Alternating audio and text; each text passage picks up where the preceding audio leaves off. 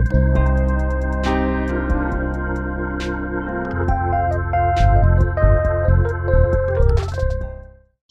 a todos, meu nome é Beatriz Quesada, sou repórter aqui da Capital Aberto e eu vou conduzir hoje mais uma edição da nossa série de lives capitais, que são esses encontros onde a gente se reúne para debater os principais pontos que têm afetado o mercado financeiro e o de capitais.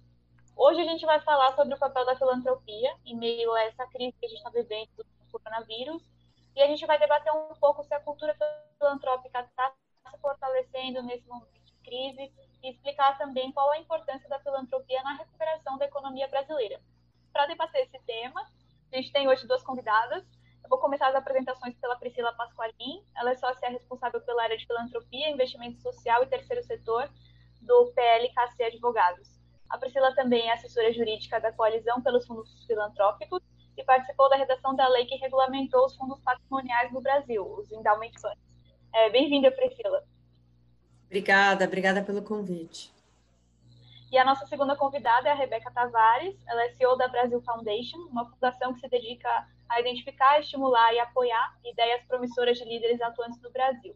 Antes de assumir esse cargo, a Rebeca também trabalhou por mais de 10 anos na, nas Nações Unidas e já passou por diversas fundações filantrópicas. Rebeca, seja muito bem-vinda também. Muito obrigada, é um prazer.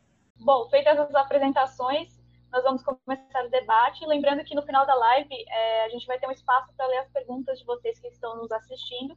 Então podem ir enviando as suas perguntas aqui pelo chat do Zoom ou pelo chat do YouTube. Pode ser na plataforma que vocês estiverem assistindo, fiquem à vontade. E eu queria começar perguntando para vocês é, qual a importância né, do investimento em filantropia na luta contra a Covid-19. É, Priscila, se você puder começar, eu queria saber como você acredita que a filantropia pode ajudar a conter essa crise que a gente está vivendo. Tá bom. É, bom, a gente teve, desde que começou a pandemia, um, um recorde de doações filantrópicas no Brasil. Para vocês terem uma ideia, é, em um ano a gente tinha um investimento social privado, né, um investimento filantrópico da ordem de uns 3 bilhões. E, e três meses a gente tem mais de 5 bilhões investidos. Hum, é, hum. E o que a gente vê como a importância disso é que o capital filantrópico ele responde muito rápido, que foi o que a gente precisou nesse momento de pandemia. Ele tem mais agilidade é, e ele também tem muito mais capilaridade. Então, foi muito importante a, a junção de recursos filantrópicos de doadores que nunca tinham doado ou que já eram doadores, mas que não tinham um trabalho filantrópico organizado, as organizações da sociedade civil, que conseguiram, então, responder e, e de fato, entrar em comunidades, em favelas e levar bens, eh, cestas, depois dinheiro, recursos, uma ampla doação para o nosso sistema de saúde também, rapidamente a gente viu. Então, na luta da Covid, a gente, acho que é comum, né, em momentos de crises assim extremas, a gente tem um aumento da filantropia e foi isso que felizmente a gente viu aqui no Brasil também. Uhum. Rebeca, você também percebeu esse aumento? É, como é que você você está vendo esse momento? Eu queria também que você destacasse quais setores ou de que forma a filantropia está sendo mais atuante nesse momento. Uhum, sim, não, é, eu também eh, tenho percebido grande aumento as, as doações no Brasil, realmente em alguns dois meses sobrepassaram as doações geral para um ano, para nós também. Nós recebemos mais que 6 milhões de reais desde uh, o começo de nossa campanha contra a Covid e estamos recebendo essas doações de individuais, eh, eh, empresas, fundações, fundações, fundos familiares, todos os e, e, também de fora do Brasil e dentro do Brasil. Então, é, eu acho que o público em geral e não somente o brasileiro, mas também americanos e europeus estão querendo expressar a solidariedade com o povo brasileiro.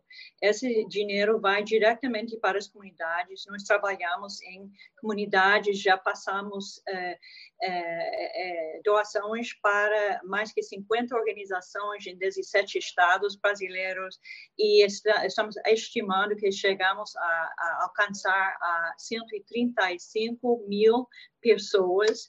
nossas doações vão sempre para cestas básicas, que incluem uh, não somente alimentos, mas também material curricular e material de, de higiene, como sabão, água, álcool gel, máscaras, luvas, etc.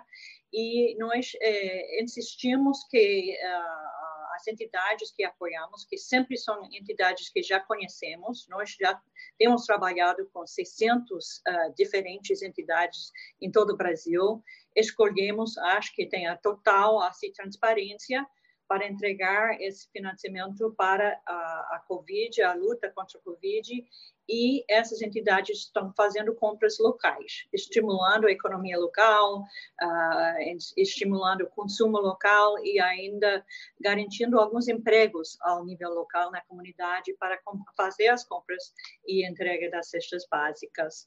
Então, nosso, nossa experiência é de que estamos ah, recebendo muito mais apoio também do público em geral, o doador pequeno, que talvez nunca doou antes, é, é, que está, nós estamos recebendo doações de 50 reais é, de, e menos, inclusive, pessoas que querem ajudar.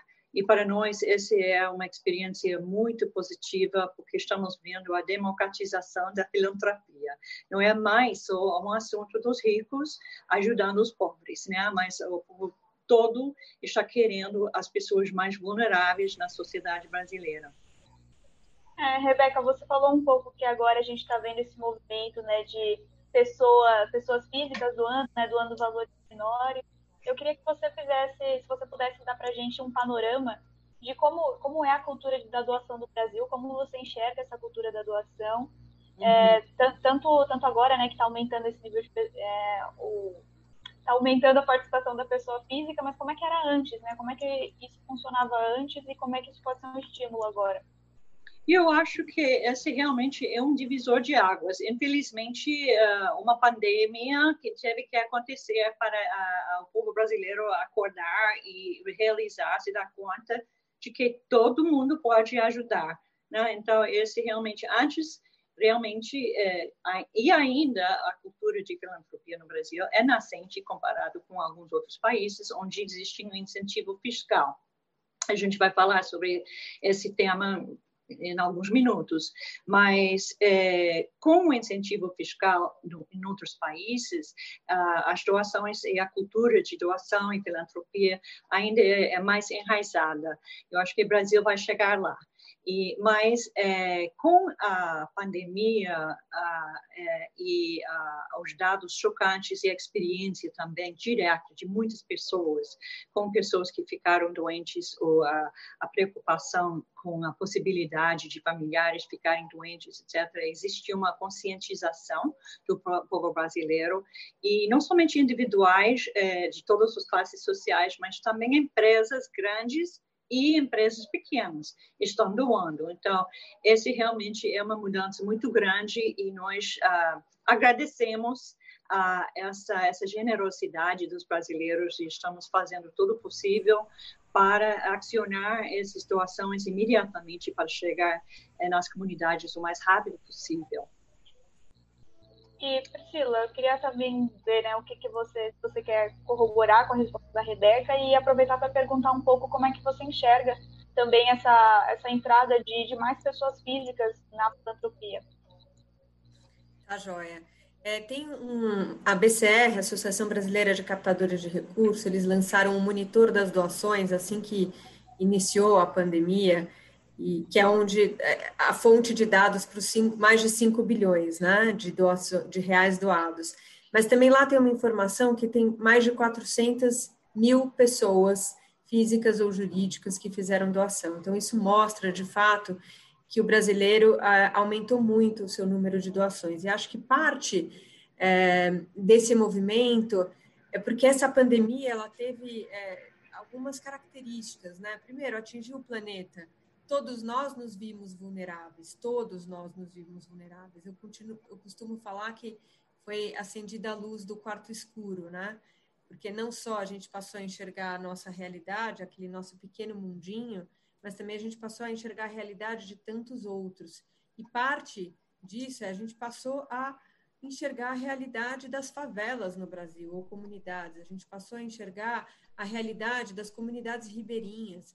A gente passou a, a enxergar o quanto a falta de saneamento básico da maior parte da nossa população atinge é, e, e, ajuda, na verdade, a disseminar a pandemia que coloca em risco a vida de todo mundo. Né? Então, eu acho que trouxeram elementos que contribuíram muito para o aumento da, da, doação, mas a gente ainda é muito tímido mesmo, né? A pesquisa que a gente tem, a pesquisa Doação Brasil, aponta que a gente doa, em média, 0,2% do PIB. Nos Estados Unidos é algo em torno de 4% do PIB, se eu não me engano. É, então, a gente ainda tem muito a avançar mas a gente também está num momento onde a gente viu que a sociedade inteira precisa se unir. Os problemas que o mundo enfrenta hoje, que cada vez mais está nas notícias, né? Uh, os problemas ambientais estão sendo anunciados há muito tempo. Quanto mais a gente vai esperar para eles virarem uma realidade? Os problemas no sistema de saúde já vinham sendo anunciados e a realidade trouxe o problema mundial. Então, acho que estamos todos sendo tomados por uma grande conscientização. Isso tem trazido empresas a olhar. É, todo mundo agora está falando né, que as empresas precisam cuidar dos seus índices ESG, de impactos ambientais, A, né, em português é A, ESG, sociais e de governança. E as organizações da sociedade civil e, e, o terceiro setor, de uma maneira geral, têm muito conhecimento, muita expertise nessa área social, o S. Né? E eu acho que o que a gente viu nesse momento na cultura de doação é que as organizações são verdadeiras pontes. Estamos isolados em casa, vendo o problema na comunidade, como ajudar? Puxa, se não fossem essas pontes criadas por organizações como a Brasil Foundation, por exemplo, eu não conseguiria fazer com que o meu recurso chegasse lá naquela comunidade longínqua. Né? Uhum. Ao, mesmo tempo, ao mesmo tempo, trouxe uh, as empresas querendo se aproximar também das doações e das próprias uh, projetos sociais e de saúde, exigindo, por outro lado, um grande profissionalismo na prestação de contas, na governança da pró das próprias instituições. Então, eu estou vendo a cultura de doação crescer, todos querem fazer, e todos querem fazer bem feito. Acho que essa também é uma grande mudança, porque fazer é, é, pouco. A gente precisa fazer de uma maneira eficiente que traga de fato resposta aos grandes desafios que a gente tem. E a gente tem um capital intelectual aí de anos de estrada dessas organizações que podem dar bastante elementos para todos nós, cidadãos, e para as empresas e para os governos que também estão precisando de apoio interessante a gente estar tá falando um pouco né, do que está do que tá melhorando, o que, que, a que, que a pandemia acabou trazendo para a gente, né, meio que forçadamente, essa, a, esse, esse incentivo né, para a filantropia. Mas eu queria falar um pouco com vocês também do que, que falta fazer, né? É, pensando principalmente nos incentivos fiscais, que foi um ponto que a Rebeca já tocou. É, ano passado, a gente a, a, foi aprovada a Lei 3.800, que estabeleceu algumas diretrizes para a criação dos endowment funds, dos fundos patrimoniais, mas ela acabou não contemplando esses incentivos. É, Priscila participou ativamente da redação dessa lei, então eu queria saber se você podia explicar para a gente o que, que essa lei trouxe, quais foram os benefícios, o que, como que ela ajudou a filantropia no Brasil, mas também o, falasse um pouco sobre essa adoção de incentivos fiscais que ficou para trás e se isso poderia ser retomado agora que a gente tem esse incentivo da cultura da doação causado pela pandemia. Tá bom, então eu vou procurar eh, dividir aí por partes para responder eh, todas as perguntas que você fez em uma só. Então, primeiro, a lei dos fundos patrimoniais foi um grande avanço realmente para o país. Né? Ela trouxe as melhores práticas de governança para aquilo que são os endowments, que eh, lá fora são muito comuns e estão passando até por um momento de questionamento, e que é o grande questionamento que se faz dos endowments como é que nós vamos manter um grande patrimônio congelado, aplicado, e só utilizar os rendimentos dele para atividade fim. É, no momento desse que a gente tem uma crise, a tendência é você querer usar aquela grande poupança para dar conta de uma calamidade como essa que a gente está vivendo. Aqui no Brasil, a gente mal tem os endowments, então mal chegou esse questionamento. Ao contrário, é, a gente tomou consciência de que você ter uma poupança de longo prazo é o que te ajuda a passar por esses momentos de crise, a garantir recursos perenes e perpétuos para causas que sempre são necessárias e que podem cada vez mais ser melhoradas e a desigualdade diminuída. Mas a lei ela veio ela veio bem porque ela também trouxe exceções para esses momentos de calamidade. Então estamos trabalhando lá no escritório na concepção de alguns fundos patrimoniais que visam primeiro dar conta desse momento emergencial para depois então eles fazerem essa poupança de longo prazo tão importante que a gente precisa e que também são grandes investidores de infraestrutura em países desenvolvidos e que nós aqui precisamos muito também aqui no Brasil. É, quanto à questão dos incentivos fiscais, de fato ficou de fora da legislação e aí eu tenho que falar que a gente tem que falar de três dimensões dos incentivos fiscais. Uma que afeta todas as instituições filantrópicas, sendo endowments ou não sendo endowments, que é o imposto sobre doações, o imposto sobre transmissão, causa mortes e doações. Aqui no Brasil é conhecido como imposto sobre herança, mas na nossa legislação, em 75 países, só mais dois países têm uma legislação parecida, não foi feita uma diferenciação entre doações filantrópicas para doações em adiantamento de herança. Então, na hora de fazer uma doação, o doador ainda precisa se preocupar se ele vai ter que pagar um imposto ou se a instituição que recebe a doação vai ter que pagar um imposto sobre aquele valor doado. É um imposto estadual, então a legislação varia nos nossos 27 estados. Temos legislações mais avançadas, atualmente a legislação mais avançada é a do Rio de Janeiro, que trouxe uma ampla isenção para as doações filantrópicas de uma maneira bastante desburocratizada que não é o padrão do país. E temos também uma PEC, uma proposta de emenda constitucional apresentada pela senadora Mara Gabrilli, que visa mudar a Constituição para finalmente diferenciar, trazer essa diferenciação. Então, esse é um ponto importante. Precisamos trabalhar na desoneração da doação.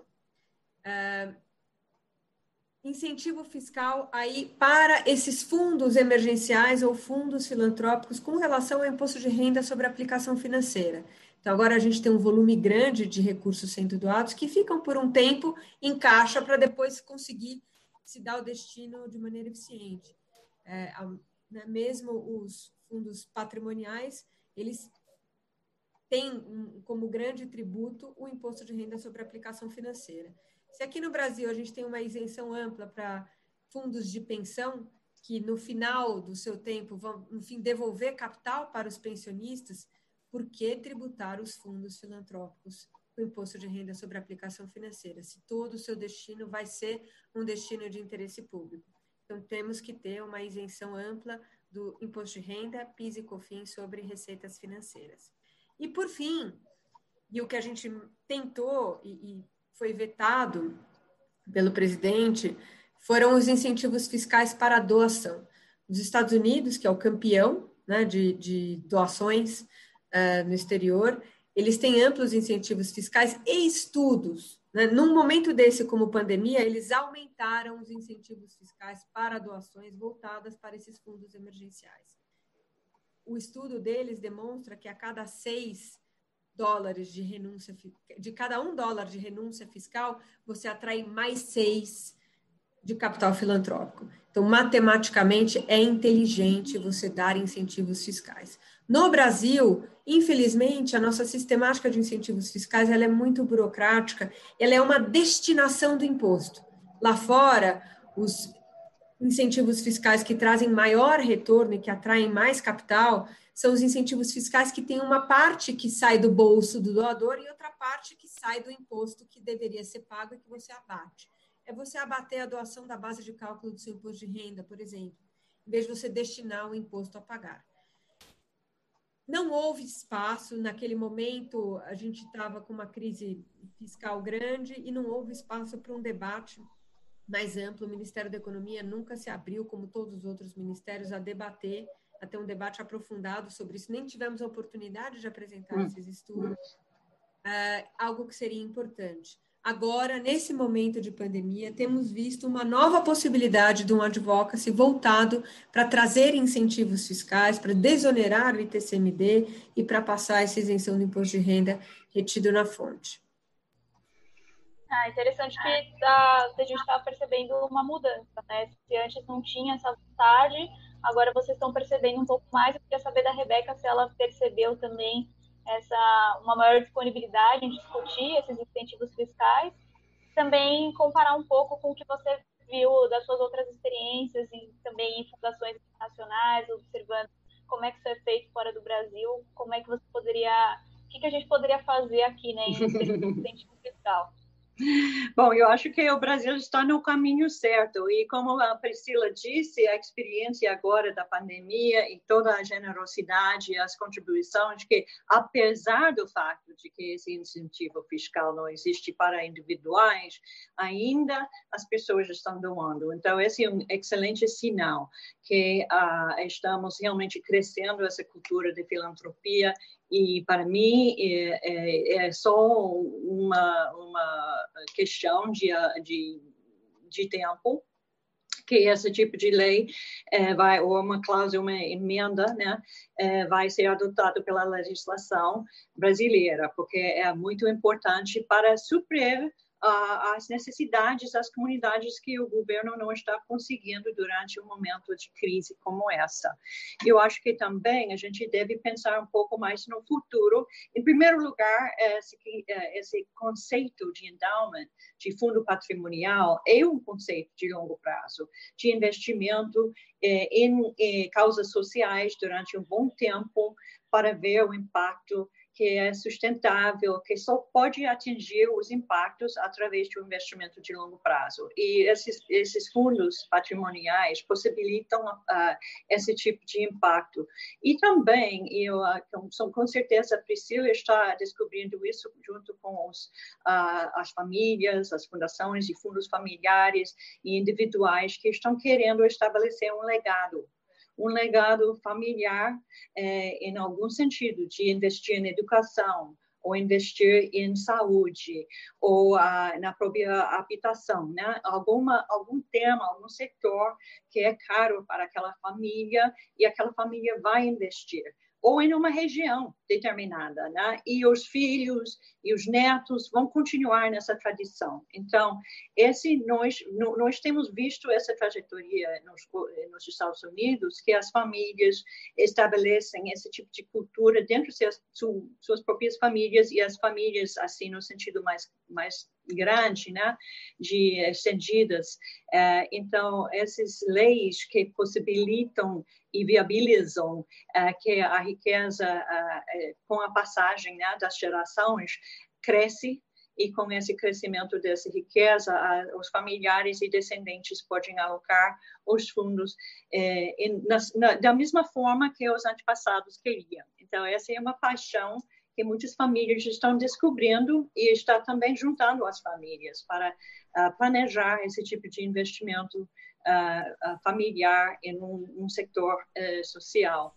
Mas eu queria mencionar rapidamente também, enquanto estamos falando de longo prazo e sustentabilidade, que nós, neste momento, também estamos juntando as melhores cabeças e todo mundo assistindo também, bem-vindo para entrar no diálogo sobre uh, pós-Covid. Quais são as ações mais importantes do setor filantrópico pós-Covid? Nós já sabemos que uh, muitas comunidades estão devastadas por falta de emprego, as microempresas e pequenas empresas estão devastadas também.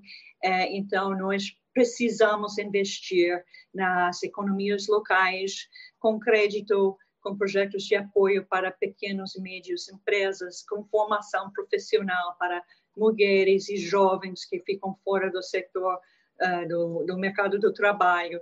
E, inclusive, uh, tornar o setor informal mais produtivo e, e fazer parte né, do sistema bancário e, e, formalizando. Esse é um assunto super importante e tenho certeza que tu, todos que estão assistindo estão é, pensando na mesma forma. Como vamos recuperar dessa crise?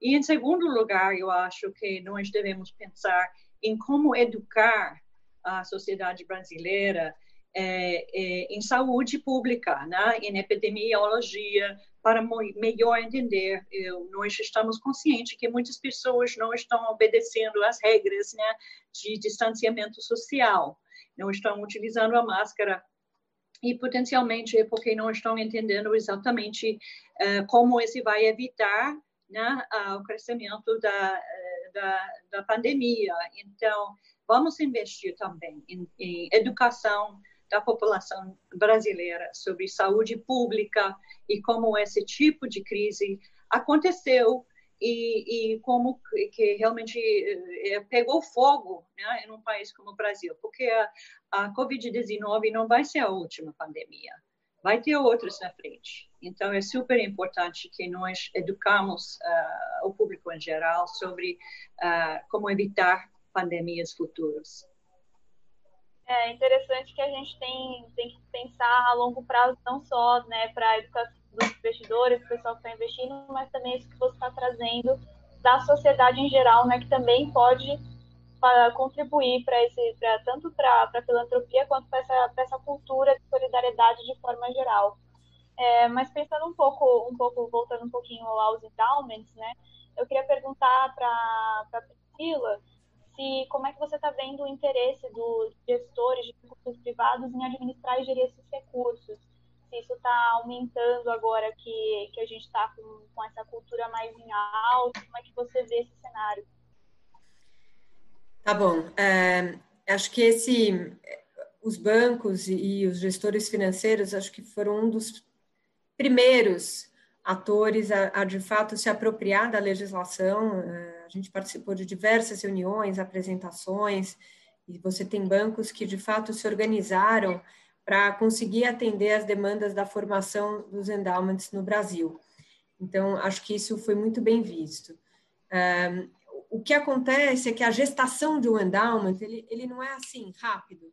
O primeiro que foi constituído no Brasil, que a gente até teve a oportunidade de trabalhar nos aspectos jurídicos, foi muito rápido, por uma situação específica, foi uma pessoa de muita idade que queria com muita pressa já constituir e começar a colher os frutos e ver o que, que seria uh, esse né, o legado que ela queria deixar em homenagem ao filho. Então, acho que isso nasceu ali num, numa situação bem peculiar.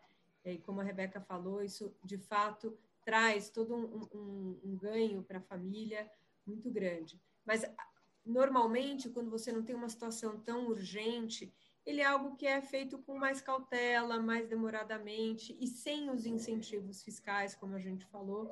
É, não tem nada que faça com que o doador fale, bom, o que, que vai fazer de diferença para o meu... Por exemplo, se a gente não tivesse imposto de renda sobre aplicação financeira, a diferença é eu tirar da minha pessoa física ou da minha holding familiar e colocar o capital no, no endowment que não vai pagar o imposto de renda. Eu já ganhei ali toda a tributação daquele período que se eu demorar para colocar, o tributo está comendo aquele capital, né? É, não temos isso, então a gente não tem pressa. Mas os gestores financeiros estão prontos e têm cada vez mais olhado como é que é a gestão e a administração dos endowments lá fora, para de fato buscar esse portfólio mais de longo prazo, que é a grande diferença aqui no Brasil. Né? A gente está passando todo mundo por essa mudança.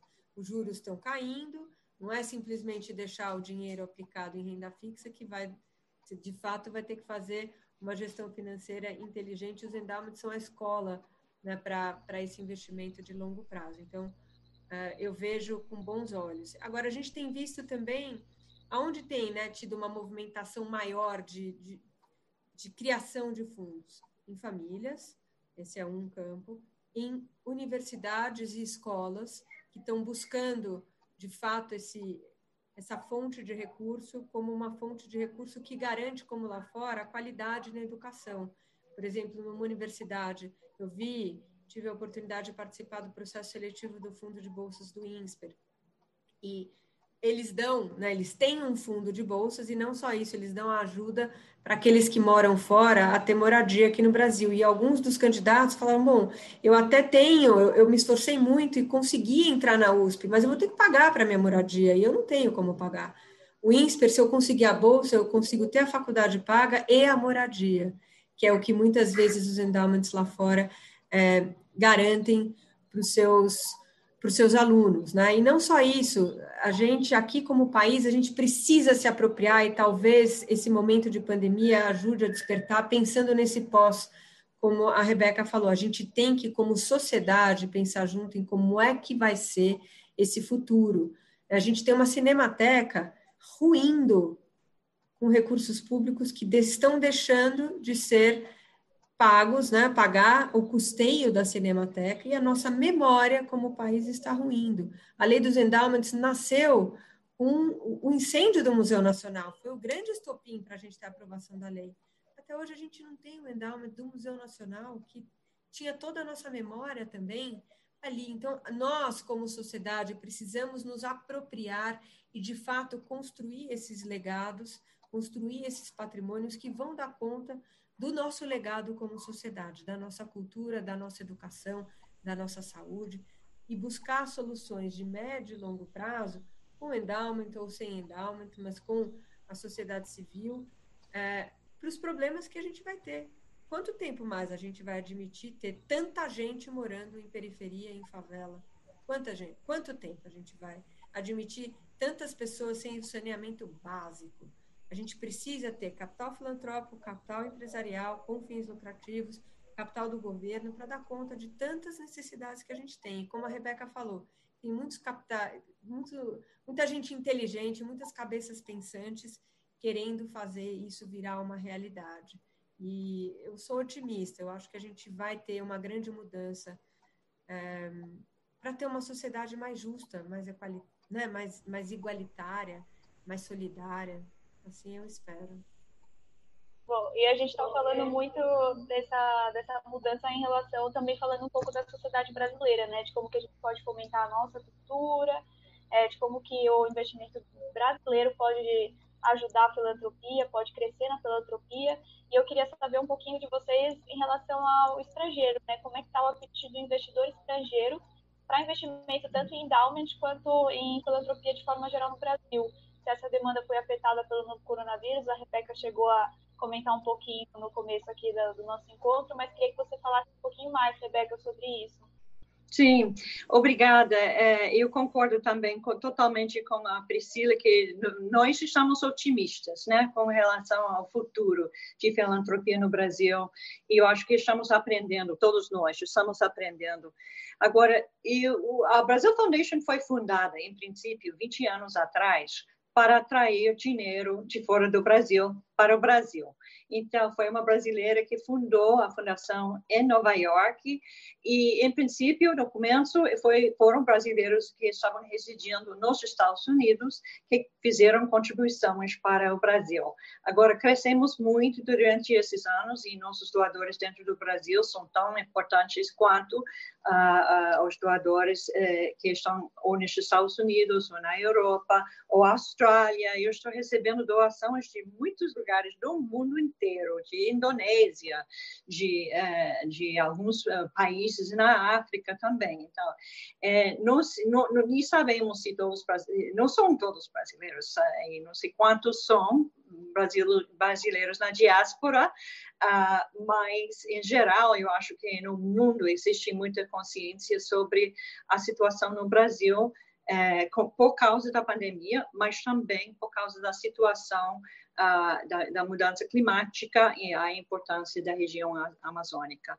Inclusive, nós temos uh, uma iniciativa junto, uma parceria com Conservation Internacional, uh, que é uma entidade internacional global para a conservação das florestas do mundo, e nós já recebemos, estabelecemos um fundo específico que não é um endowment, mas também nós temos endowments para famílias que não querem criar seu próprio fundo familiar, poderiam criar um endowment com a Brazil Foundation ou em um assunto temático ou num assunto assim uh, geográfico. Mas uh, as pessoas têm muita consciência sobre a situação da Amazônia e das pessoas indígenas quilombolas e ribeirinhos na, na região que estão preservando uh, a vida da população local e também essa, essas populações estão conservando a região, né? e uh, não somente as práticas tradicionais, mas também o próprio a própria floresta e os rios. Então, é, esse é um incentivo para muitos doadores que não são todos brasileiros é, a investirem no Brasil. Existe uma consciência muito, muito grande. Rainforest Foundation também acabou de fazer um live durante o fim de semana é, só para a floresta brasileira. Então, existe uma grande assim interesse e consciência sobre a, a, o patrimônio global que está representado pela região amazônica, floresta. A floresta não é somente os pulmões do, do, do mundo e da humanidade, mas também é onde está a água, né? a, a, grande reserva de água embaixo da floresta amazônica também é reserva de, do futuro de água no, no planeta. Então, é, os doadores e as pessoas é, in, in, informados sobre meio ambiente e as questões ambientais estão muito conscientes disso e sem, sem interferir na política nacional estão querendo apoiar as populações que moram lá e esse é nosso também, nosso teor, é sempre apoiar as comunidades locais que é, estão é, sofrendo o risco né, de desaparecer, e especialmente agora com a pandemia. Então, esse é, uma, esse é um assunto que é muito importante, além do fato de que existe também muita, é, muita simpatia para o brasileiro em geral fora do Brasil. Então, nós temos muito doação que vem de, uh, do, da diáspora, mas também de pessoas que não são brasileiros, nem de, de, de, diáspora brasileira, que estão querendo investir. Então, o Brasil Foundation é, é a única entidade, efetivamente, que tem desempenha esse papel de arrecadar fundos é, em dólar nos Estados Unidos e repassar esses financiamentos para o Brasil e principalmente para as comunidades, diretamente para as comunidades, para as entidades que estão trabalhando ao nível local, o que nós chamamos a linha de frente. Né? Então, é, esse, é, esse é um papel que nós temos o privilégio de desempenhar, de, de poder facilitar essa, essas situações de, de fora do Brasil. É muito bom saber que tem interesse né, também nessa, nessa parte ambiental, né, que às vezes fica um pouco esquecida. A gente está falando aqui de coronavírus, a live é sobre isso, né, sobre como que o coronavírus está mudando tudo isso. E às vezes a gente esquece um pouco que também tem outras questões que estão precisando também desse apoio. E antes só de passar a palavra para a Priscila para a complementação, queria só lembrar vocês que o nosso chat está aberto. Se vocês quiserem fazer alguma pergunta aqui para as nossas debatedoras, tanto aqui no Zoom quanto no YouTube. E, Priscila, queria saber agora de vocês, como é que você está vendo esse apetite do investidor estrangeiro, se você também está tá notando isso que a Rebeca trouxe. Sim, é, só complementando e, e, primeiro parabenizando a Brasil Foundation, né? Realmente ela foi uma pioneira nesse ponto de focar as doações vindas lá de fora aqui para o Brasil é, e, e, realmente trouxe muito recurso, acho que aqui para o Brasil e recursos estratégicos.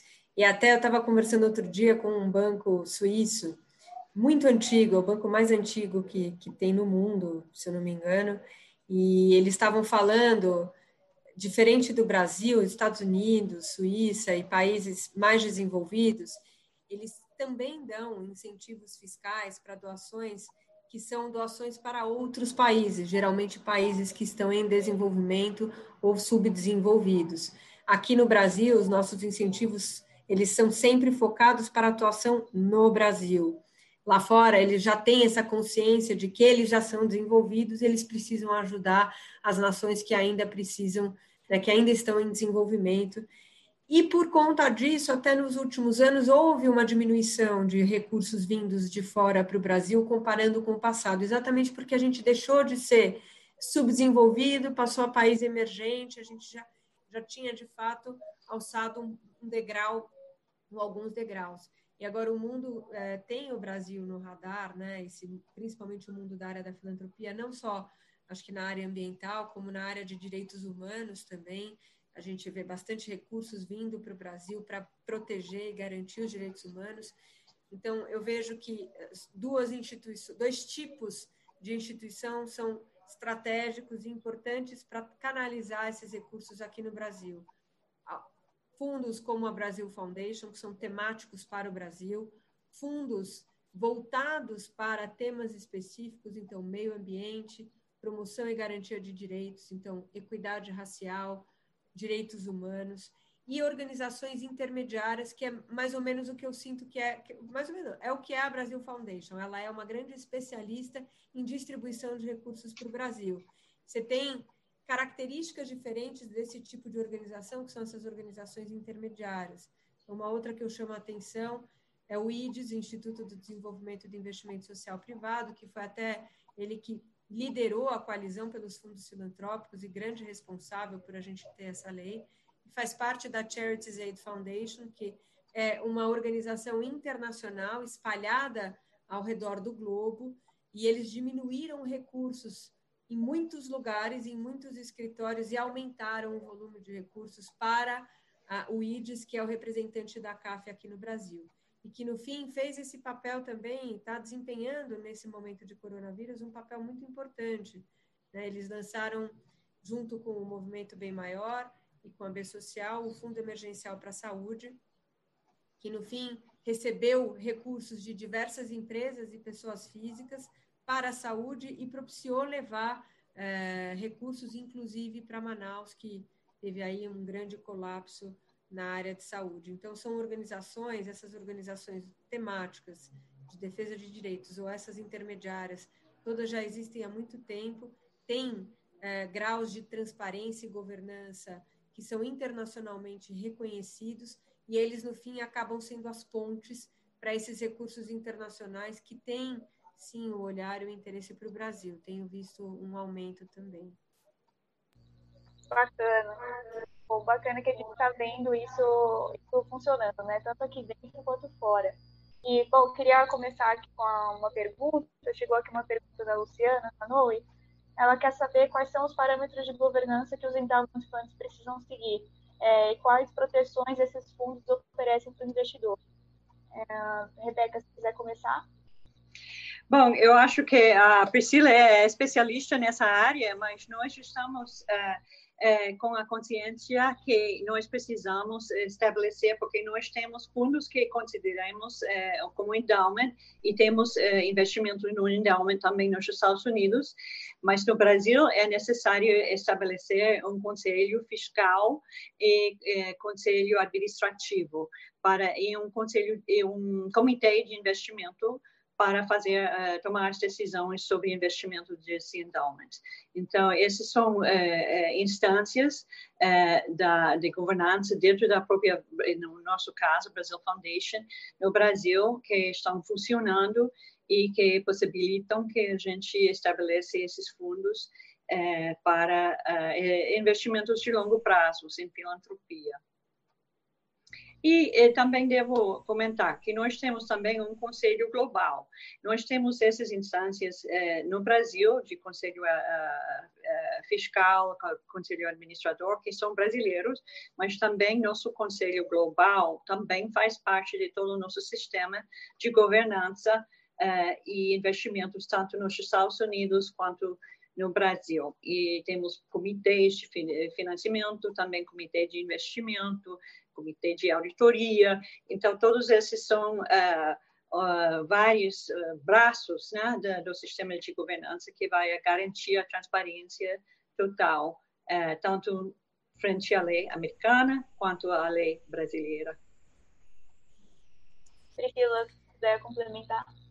Tá, vou complementar. E acho que é, é um ponto importante para destacar. A gente tinha fundos é, endowment criados aqui no Brasil sem termos a lei, tá? Na iniciativa privada isso era possível, né? Aqui no Brasil, para a iniciativa privada, tudo aquilo que não é proibido por lei você pode fazer.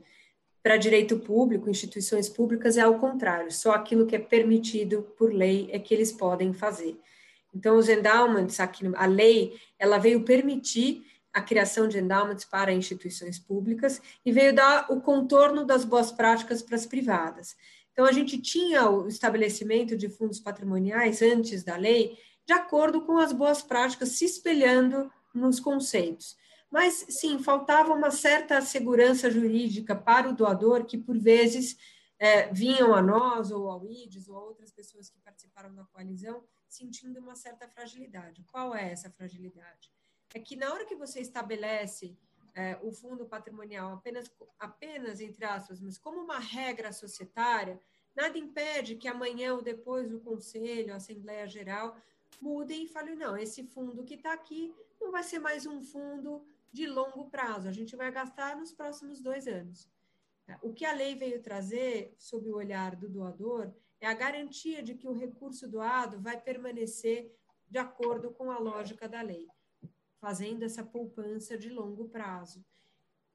Isso significa o quê? Que se a organização gestora de fundo patrimonial, que é uma associação ou uma fundação, for dissolvida, aquele patrimônio obrigatoriamente tem que ir para uma outra organização gestora de fundo patrimonial, ou seja, é uma que tenha essa regra que determina que o patrimônio principal ele não pode ser gasto e apenas os rendimentos é que podem ser gastos junto às instituições apoiadas.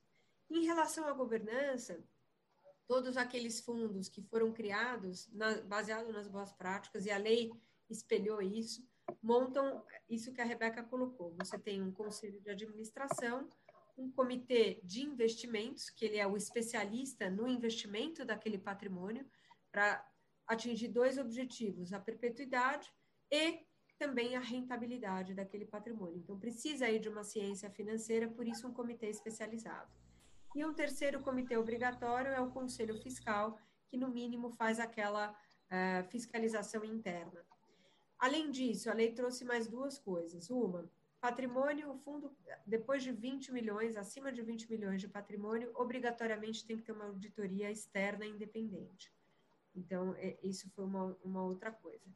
E a lei trouxe também uma obrigação de transparência total. E isso acompanhando é, esse primeiro fundo, o Fundo RJZ, que foi criado, é, as regras de governança, mais a obrigação de transparência, está de fato propiciando que tanto a organização gestora, mas principalmente as instituições que estão sendo apoiadas, elas se organizem e aprimorem a sua própria gestão. E isso tem sido muito positivo. E nessa instituição, assim como também a Rebeca colocou, que também é uma boa prática, na hora que você está falando de uma instituição que pode, um endowment, que pode beneficiar diversas causas, é comum você ter um comitê de seleção, um comitê de especialistas na causa, para ajudar a selecionar os beneficiários daquela causa. Então, no caso do Fundo RJZ, foi criado um comitê de investimento social. Né? Então, isso, esses, essas são as instâncias. Agora, eu acho que uma coisa que foi importante que a lei trouxe e que tem sido muito debatido já no terceiro setor, no mundo da filantropia, aqui e lá fora, é a importância da profissionalização das instituições filantrópicas. O doador, o investidor quer ver essa profissionalização. A gente está vendo um aumento de demanda dos serviços sociais por conta da própria crise que a pandemia está gerando, já está gerando e a gente já está sentindo. Por isso, a gente precisa que os doadores sejam conscientes de que as organizações em si precisam ser fortalecidas e receber recursos para a sua atividade meio, não, não, é barato. Então, a lei do endowment, o que, que ela trouxe? Ela trouxe a possibilidade de remuneração do Conselho de Administração, do Comitê de Investimentos do Conselho Fiscal. É um trabalho sério que é feito ali. A remuneração por esse trabalho garante a profissionalização.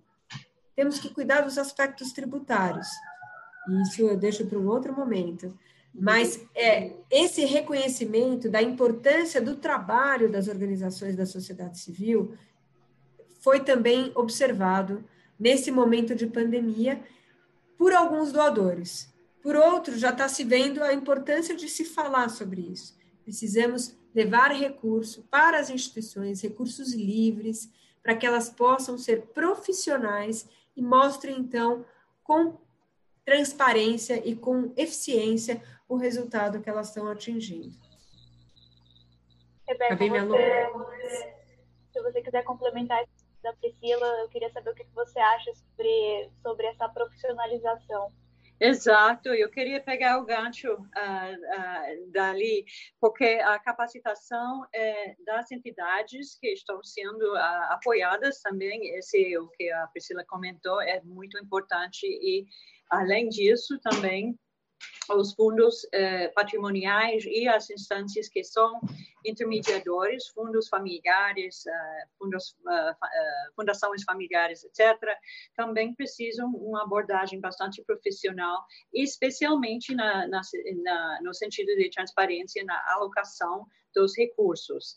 Então, esse foi realmente garantido com a lei. Eu acho que foi muito bem pensado, que essas instâncias são muito importantes para garantir que não, não acabam sendo realmente é, é, fontes né, de, de, de, fundos para é, distribuição, como nós chamamos de, de, de rents, né, no sistema internacional, mas tem realmente um, um, destino social.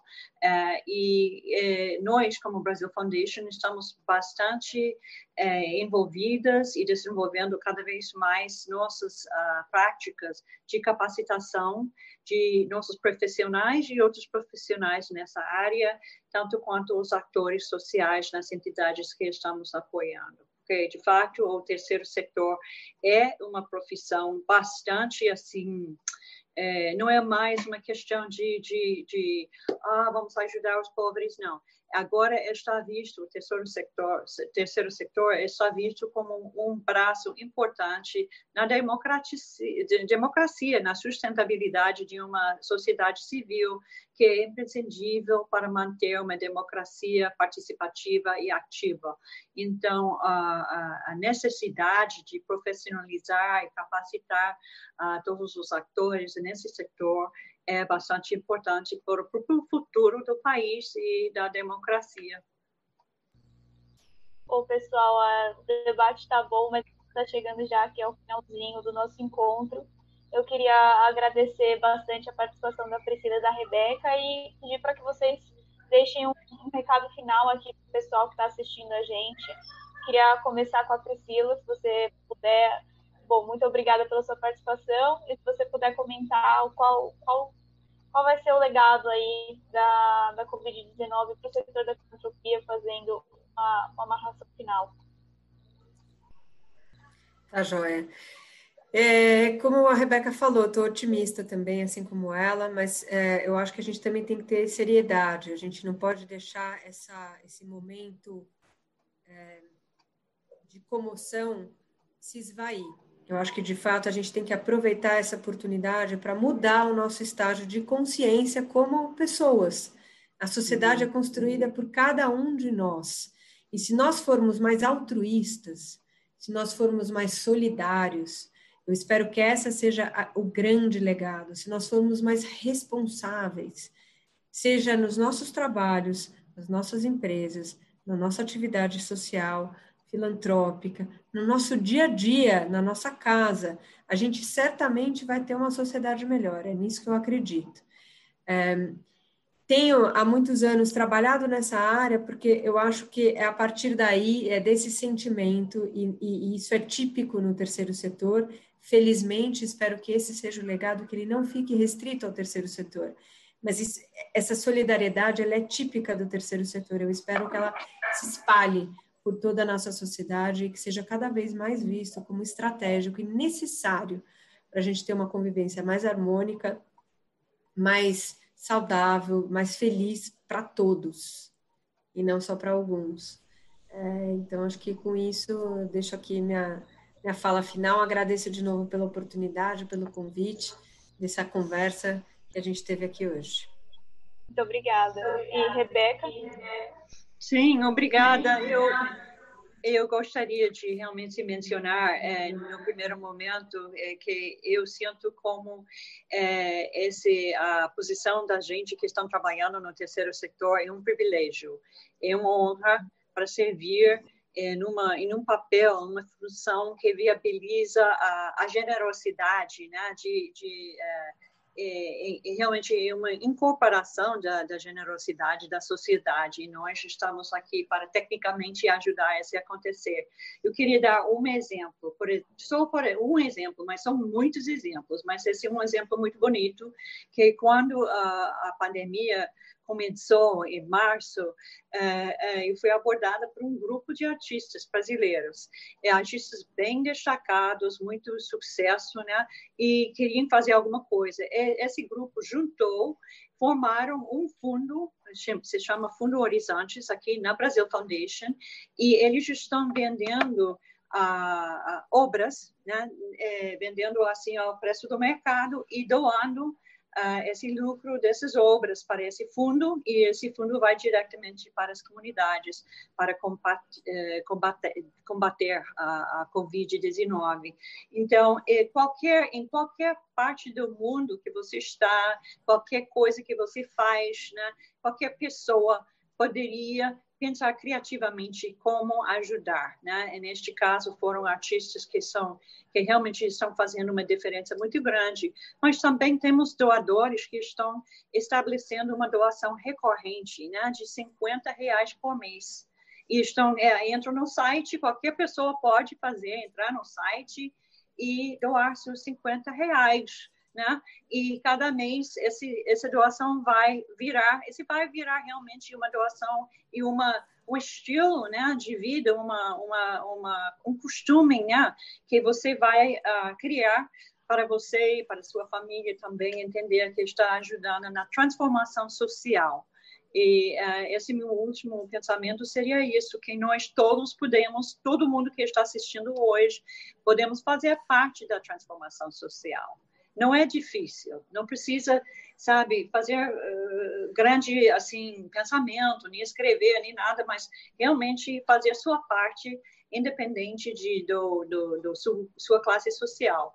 E, e, nesse sentido, é muito importante que todos nós, já que estamos vendo, não somente no Brasil, mas no mundo inteiro e nos Estados Unidos, que essa pandemia está afetando as pessoas mais excluídas de uma forma muito mais chocante. Então, as desigualdades sociais por raça, por disabilidade, por idade, inclusive, por região, eh, por sector social, mas especialmente raça e etnia, nós estamos observando que o impacto é muito, muito mais terrível nesses setores excluídos da sociedade. Então, espero que todos nós podemos também procurar formas de abordar, de, de uh, procurar melhorar né, a desigualdade social, enquanto estamos também combat, uh, lutando contra a Covid-19.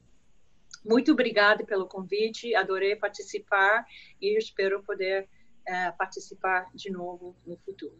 Muito obrigada. Claro, muito obrigada pela sua participação. E agora a gente né, teve eu acho que uma injeção de otimismo com essas falas finais de vocês, também o pessoal agradecendo aqui nos, nos comentários. Obrigada a todo mundo que está mandando mensagem. E só antes da gente encerrar, eu queria passar a palavra para a Priscila, ela quer deixar um recado?